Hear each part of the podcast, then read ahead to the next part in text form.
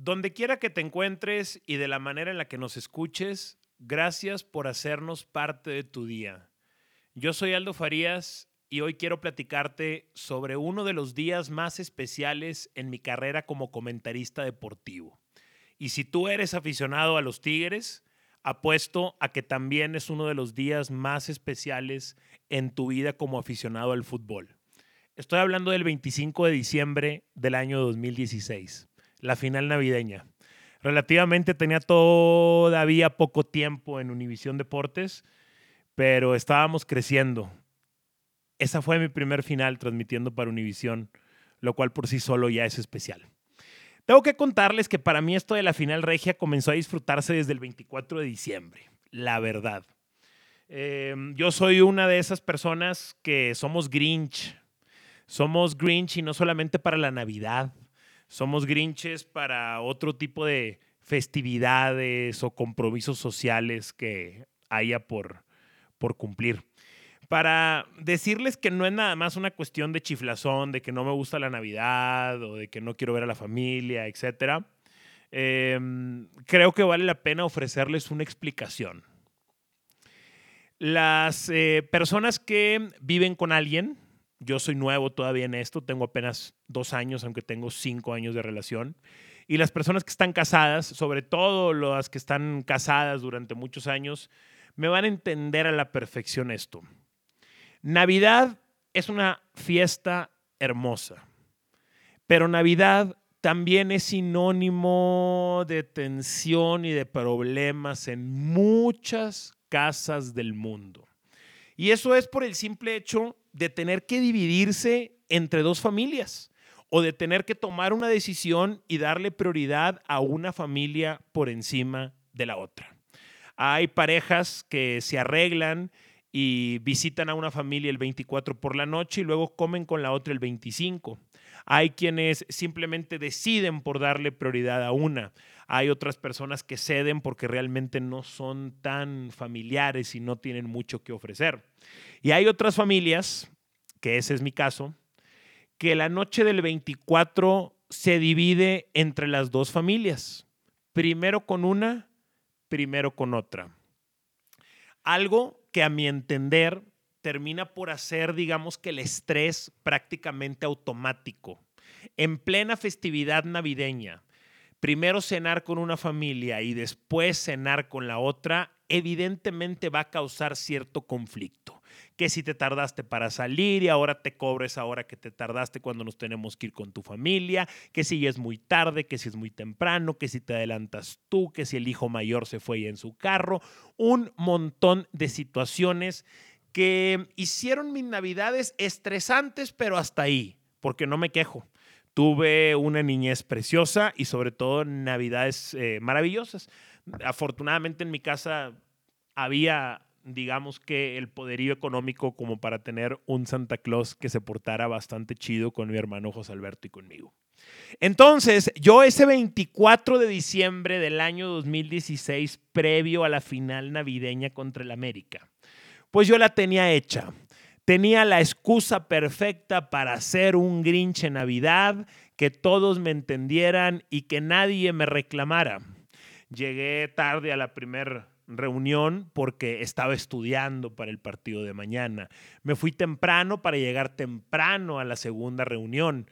Casi no tomé y ningún borracho se metió conmigo. ¿Por qué? Porque entendían que el día de mañana tenía un trabajo muy importante por hacer. Y después me pude ir tranquilo a dormir a la hora que yo quise sin necesidad de establecer alguna negociación incómoda con algún amigo o familiar. La pasé chingón en ese 24 y al día siguiente amanecí muy contento, muy contento. Desayuné con la familia tamalitos, típico del 25 de diciembre. Hice un poco de ejercicio y me preparé. Me fui al volcán. Hay algo que ustedes creo que deben de saber. En TUDN todavía tenemos estas transmisiones maratónicas, pero cuando solamente éramos UDN, Univisión Deportes, las transmisiones eran realmente maratónicas. Estamos hablando que para un partido a las 7, un partido a las 7, un horario normal, por así decirlo, Teníamos que llegar como desde las 2 de la tarde para partidos importantes como esa de la final regia. Ahí comíamos. En Univisión y ahora en TUDN se trabaja a un nivel alto de profesionalismo, entonces teníamos ahí asistentes, teníamos a la maquillista que se portaba muy chingón. Y había mucha oportunidad de platicar entre compañeros y conocerte en esas pausas, a veces largas, a veces incómodas, pero creo que al final de cuentas divertidas y lograban por hacer mejor el resultado. Terminábamos haciendo mejor al aire gracias a todo el tiempo que teníamos para prepararnos, para estudiar y sobre todo para convivir entre nosotros y darnos cuenta de todo lo que estaba pasando alrededor del estadio. A ver, si tú llegas a las 2 de la tarde, por eso de repente me da mucha risa cuando tratan de desacreditarnos a nosotros los, narradores, sobre todo los narradores que no llegamos solamente a narrar, sino que llegábamos con mucho tiempo de anticipación. Si tú llegas a las 2, 3, 4 de la tarde, un poquito antes de las 5 de la tarde, y tienes una acreditación All Access, como la que tienen la mayoría de los periodistas, hermano, te enteras de todo. Andas por los dos vestidores, andas en la sala de prensa, bajas al túnel, vas a la cancha, platicas con el jefe de prensa, te topas algún directivo, alguna autoridad, ves cuando llega la copa, ves el dispositivo de seguridad, ves el ensayo del medio tiempo, ves el ensayo del himno nacional, ves cómo meten la pirotecnia, ves a la barra preparando sus recibimientos, ves qué jugador llega primero, qué está tomando, qué está escuchando, quién está nervioso, quién no está nervioso. Raza es eh, importantísimo el tiempo antes de los partidos para cuando estás en el partido trasladar la historia más completa posible. Total, eh, se llega a este partido y estamos ahí desde muy temprano. Va creciendo la tensión, va aumentando conforme se va acercando el silbatazo inicial. Recuerdo que en ese entonces Edgar, mi compañero, eh, mi jefe, nuestro líder todavía en ese entonces, a Edgar Martínez junto, con, junto al perro Bermúdez se les ocurrió una idea que a mí me pareció brillante y que afortunadamente producción aceptó utilizarla en la parte inicial de esta transmisión del 25 de diciembre. Perro Claus. Disfrazamos al perro Bermúdez de Santa Claus sí está grandote, pero lo tuvimos que poner relleno, una barba blanca chingona. Y básicamente la transmisión esa inició con el perro Bermúdez repartiendo regalos en la tribuna de sombra vestido de Santa Claus. Y el último regalo que lo saca del típico eh, saco aterciopelado de Santa, lo saca y luego gráficamente ahí se mete la final regia, ¿no? Como que el perro Claus nos trajo en esta Navidad la final regia entre los Tigres y el América en pleno centenario. ¿Cómo, ¿Cómo no va a ser histórica esa fecha, cabrón? Obviamente acá la prensa nacional y los americanistas tratan de demeritar la fecha, ¿no? Quieren pensar como que no existe el 25 de diciembre. No, güey. En Navidad, con ese rating que se tuvo en México y en Estados Unidos, en pleno centenario de la América y de la manera en la que terminó, brother, es uno de los partidos icónicos del fútbol mexicano, no solo de los regios, no solo de Tigres, no solamente de la rivalidad Tigres-América, no solo de la década, no, de toda la historia del fútbol mexicano. Ese 25 de diciembre es un partido top, no tengo la, no tengo la menor duda. Desafortunadamente, como es el América, a nivel nacional no se le quiere dar el mérito necesario y hacen como que lo pueden esconder como si fuera polvo abajo de un pinche tapete. Pero bueno, a mí me tocó narrar el primero de tres tiempos. ¿A qué me refiero con tres tiempos? Edgar Martínez, nuestro jefe que programaba en ese entonces, tiene una escuela de radio en Guadalajara. La escuela es diferente, pero tiene ciertos pilares, sobre todo en la narración, muy similar a la escuela que nosotros tuvimos en Monterrey con Don Robert. Y algo muy old school, sobre todo de radio, era que para ser justo entre tus eh, narradores principales, dividías el partido en tres tiempos. Entonces te aventabas 30, 30 y 30 minutos. A mí me tocó narrar del 1 al 30. Luego entró mm, el perro Bermúdez, del 15 del primer tiempo al 15 del segundo, y del 15 en adelante se lo aventó José Luis López Salido. ¿Qué pasa? Que mm, eh, en las finales está el factor del tiempo extra y los penales. Y ese factor del tiempo extra y los penales, así como juega en la parte psicológica de los futbolistas, también juega en la parte psicológica de los comentaristas, porque uno administra energía, garganta, datos, argumentos, ya no solamente para 90 minutos, administras todo el esfuerzo físico e intelectual para que te pueda alcanzar 30 minutos más en un posible tiempo extra, tanda de penales e inclusive la celebración y las entrevistas finales. Entonces es un partido que como comentarista requiere de una cierta preparación o fuerza especial. Total, el pinche partido se va a tiempo extra. Y aquí es donde se empieza a poner interesante el asunto, al menos para mí, aunque en ese momento yo no tenía idea de qué es lo que se venía, güey porque empieza la magia. Edgar me dice, Aldo, te necesitamos en la cancha al final del partido. No puedes narrar 10 minutos del tiempo extra porque es muy arriesgado, no vas a alcanzar a llegar a la cancha. Dice, yo necesito, necesitamos todos que estés en la cancha. No me quedaba muy claro por qué en ese momento, pero acepté. Dije, estoy en buenas manos, güey, tengo buenos jefes, vamos a darle. Y el tiempo extra le toca entonces al Perro Bermúdez y a José Luis López Salido, 15 y 15 ya sin problema en la división. Félix Fernández, Edgar Martínez y yo empezamos poco a poco a bajar del palco de transmisión. Nos estacionábamos, hacíamos escala en la escalera y luego en la entradita del túnel para tratar de ver lo más posible del partido. Cae el gol de Edson Álvarez. Pinche gol ahí como medio de bamba, pum, pum, lo alcanza a empujar. Edson Álvarez todavía traía número de novato, uno de esos números grandotes. Y Edgar dice, vámonos, aguantemos un poco más. Le pido yo, negocio ahí con mi jefe, güey, vamos a quedarnos un poquito más, jefe, aparte mi amigo. Y entonces, este, aguantamos un poco hasta que ya era insostenible el tiempo. El volcán estaba callado, cabrón. Había una tensión, bueno, menos los libres y locos, obviamente, güey.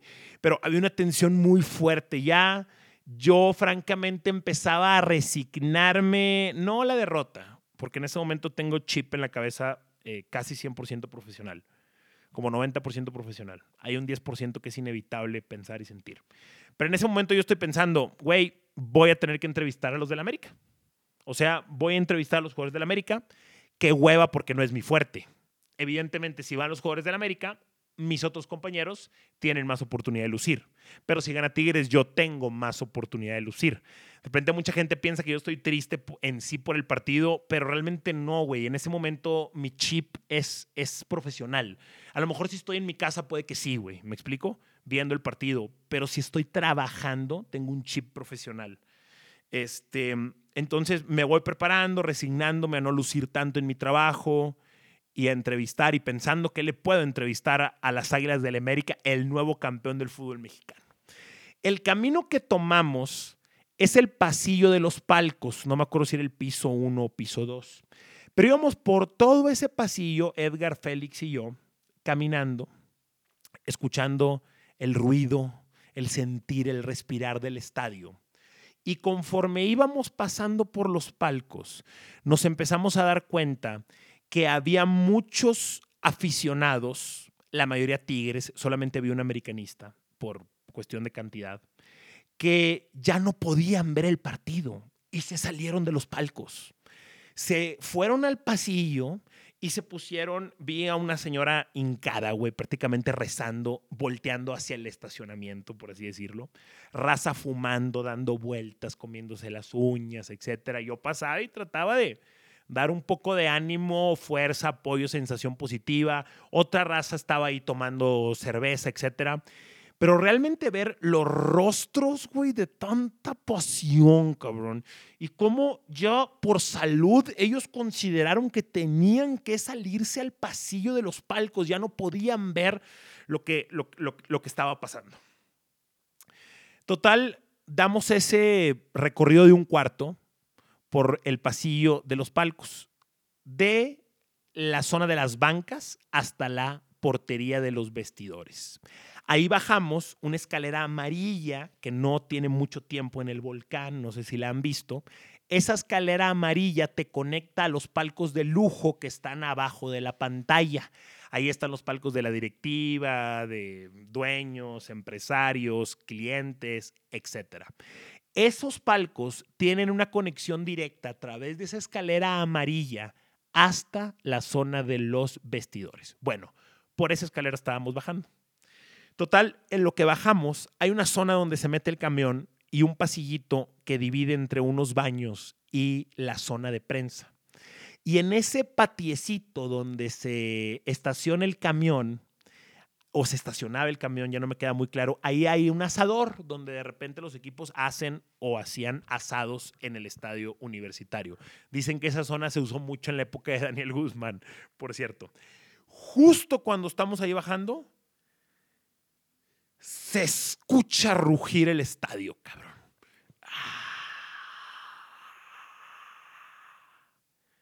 Volteamos todos a vernos y les digo, empató Tigres. Empató Tigres. No mames, empató Tigres. Y efectivamente, empató Tigres. Llegamos a la zona de prensa que estaba ahí unos pasitos y creo que alcanzamos a ver no la repetición directa del gol, pero una de las repeticiones que pasaron posteriormente. Y se vienen los penales. Nosotros íbamos directo al, al, directo al túnel. ¡Pum! Se acaba el partido. Vámonos, güey. Penales, vámonos ya, güey. O sea, ya se acabó el, el, tiempo extra. Va a haber penales, vámonos a la cancha. Nosotros bien, bien, perdón la palabra, bien vergas, ¿no? Bien verguitas los de Univisión Deportes con derechos de transmisión que pagamos carísimos. Nosotros estamos conscientes que las televisoras para las que trabajamos, pues son el principal ingreso económico de los equipos, güey. Entonces, pues quiero ir a la cancha. Voy a ver los penales ahí abajo, sí, pero sobre todo me voy a preparar porque el programa posterior lo tenemos nosotros. Adriana Monsalve ya estaba esperándonos en la cancha y estábamos Félix, Edgar y yo atrapados. No nos dejaban pasar, güey. Y se dio la orden estricta de que nadie podía pasar. Total, nos regresamos al, a la zona de prensa. Y en la zona de prensa se empieza a escuchar murmullo, etcétera, discusión, empujones, eh, gente bajando las escaleras, las escaleras esas elite, las escaleras chingonas que les platiqué por donde nosotros habíamos bajado. Total, bajan y, y era Ricardo Peláez. ¿Saben una cosa? Ya no me estoy acordando si para esa final ya estaban los palcos de lujo. La escalera ahí estaba, tiene mucho tiempo. La remodelaron, evidentemente. Bueno, por esa escalera. No me acuerdo si era la escalera remodelada y grandote y amarilla o era la escalera oxidadona que tenían antes. Pero por esa escalera bajan y viene Peláez con todo el convoy del América. Por cierto, conocí a Peláez ahora en Guadalajara, bastante chido. La entrevista no tuvo mucho éxito, no pasa nada, no me quejo, pero conocí a, un buen profesional y lo que parece ser una buena persona. Total, llega Peláez mentando madres, güey. Él es muy apasionado, yo también soy muy apasionado, también por eso me cae bien. Y llega mentando madres. Nos están, eh, no sé si decía, nos están robando, no tienen eh, categoría, nos tiraron explosivos. No sé si se acuerdan que hubo una polémica en el palco del América que les empezaron a tirar, no sé si monedas o no sé, pero ellos decían que les habían tirado explosivos, güey. Así decían, nos tiraron explosivos, no sé qué, bla, bla, bla. Y la gente de prensa más regia y más asociada con Tigres, pues empieza a chiflarse, a chiflarles de que ya, güey, ya cállenlo, están ardidos, no sé qué. Otra raza, no el mismo Peláez, la quiere hacer de pedo. Total, ese es un momento medio tenso. Afortunadamente, ellos ya venían escoltados por seguridad. Entonces, el pleito se solucionó bastante rápido. Ellos, em, justo cuando empezó la tanda de penales, Peláez y los directivos como más fuertes, cercanos a él, se salieron mejor al, al túnel y se pusieron ahí como en la entrada del vestidor. Pero otros americanistas directivos, a lo mejor de menor escala o así, pues se quedaron viendo el partido ahí en la sala de prensa. Nosotros vimos los penales en la sala de prensa. Y, y empieza, güey, y empieza la magia y veo, y yo no sé por qué, no sé si a ustedes les pasó, pero después de haber visto cómo empató Tigres, no había manera que le quitaran el juego en los penales. O sea, yo nunca había estado tan confiado en una tanda de penales como estaba en esa tanda de penales de Tigres América. Al Chile alguien dígame, porque estoy seguro que no soy el único que pensó o sintió eso. Dígame, alguien mándame un tweet o, o un Facebook o un Instagram o algo Y díganme si ustedes también nunca habían estado tan seguros de que, Tigres iba a ganar en una tanda de penales como estaban en esa contra el América. Es más, no, contando de selección mexicana, de Champions, etcétera, yo nunca había estado tan seguro en una tanda de penales como estaba en esa de Tigres América. Por lo que había pasado, América estaba eh, moralmente acabado. América estaba desmoralizado, estaba destrozado en esa tanda de penales. Y tanto fue así que cagó los tres penales esa tanda de penales acabó en tres. O sea, fallaron los tres penales. Cabrón, Nahuel se plantó los tres penales y Tigres metió sus tres penales. Y me acuerdo que en el de Guido Pizarro, no me acuerdo si el de Guido es el tercero o el, o el segundo, creo que es el tercero. En el de Guido yo dije, güey, que la pique, que la pique, y empecé a gritar, que la pique, que la pique, y empecé a cállate los hijos, güey, los, los, los, periodistas, no, cállate, que la pique, que la pique, y bueno, no la picó, pero la metió sencillo.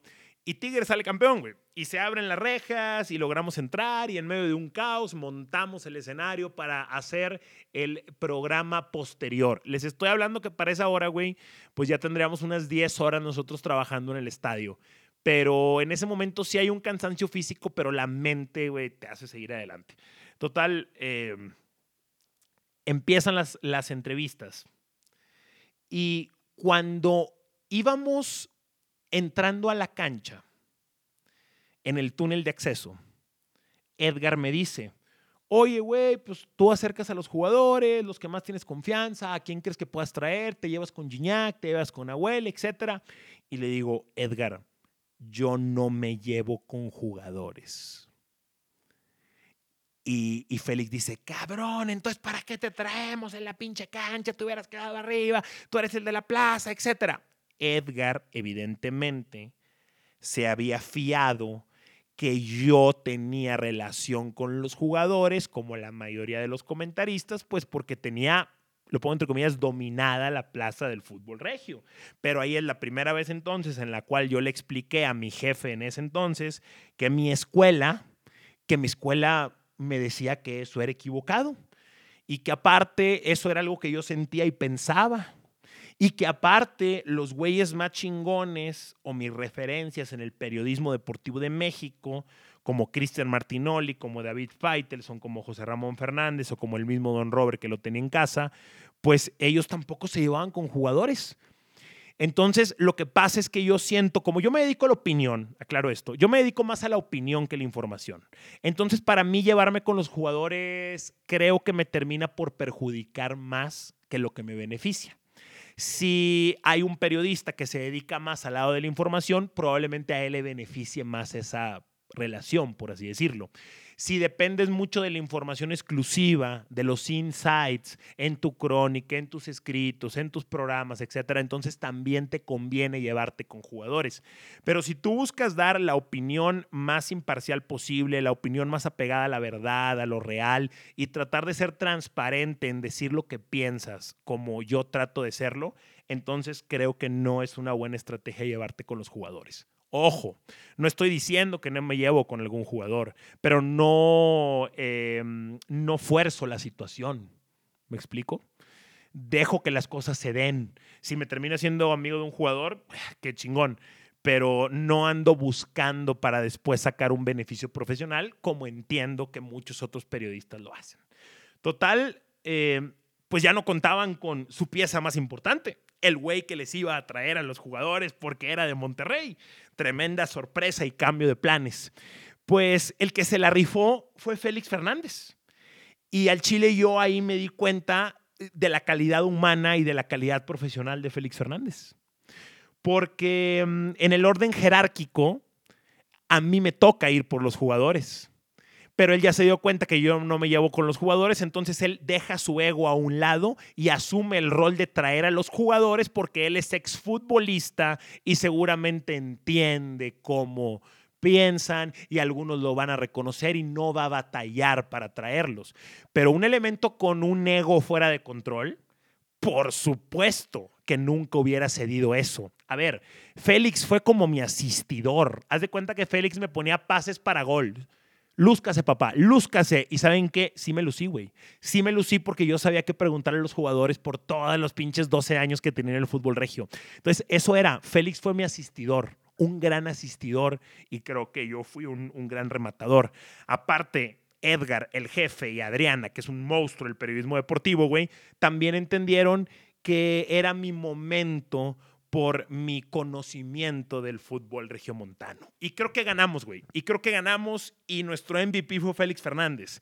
Si Félix no se lo hubiera rifado, cabrón, si Félix fuera un tipo egocéntrico, no hubiéramos ganado en esa transmisión posterior y no hubiéramos tenido tantas entrevistas tan chingonas. Hubo muchas entrevistas muy buenas. Tuvimos prácticamente a todos. Pero mi favorita es la del MVP del partido, la de La Palma Rivas. Y vaya que también entrevistamos a Dueñas y a Nahuel. De repente me, me caga mucho cuando de repente tuiteo algo así y me dicen, no digas mamadas. Y yo, güey, no son mamadas. Y tal vez con el podcast pueda explicar un poquito estas, estas opiniones y tal vez pueda convencer a varios de que no, sean, de que no son mamadas. A ver, yo entiendo que Dueñas metió ese gol histórico, agónico en el último instante. Entiendo perfectamente lo, el factor de Nahuel Guzmán en los penales. Pero si Rivas no hubiera reventado a putazos la banca del América, el América salía campeón. El primer error, voy a poner así el, el, orden de los escenarios para que se den cuenta de lo que hablo. El primer error es de Ricardo Antonio Lavolpe de gancharse con André Pierre Gignac. Ese es el primer error. Antes de eso venía la expulsión de Rubén Zambuesa la cual creo que le puso nerviosismo a la Volpe. Cuando expulsan a Zambuesa, la Volpe empieza a perder un poquito el control mental, se gancha con Gignac y empieza un conato de bronca que termina en trancazos literales en la banca americanista. ¿Cuál fue el saldo de esa bronca?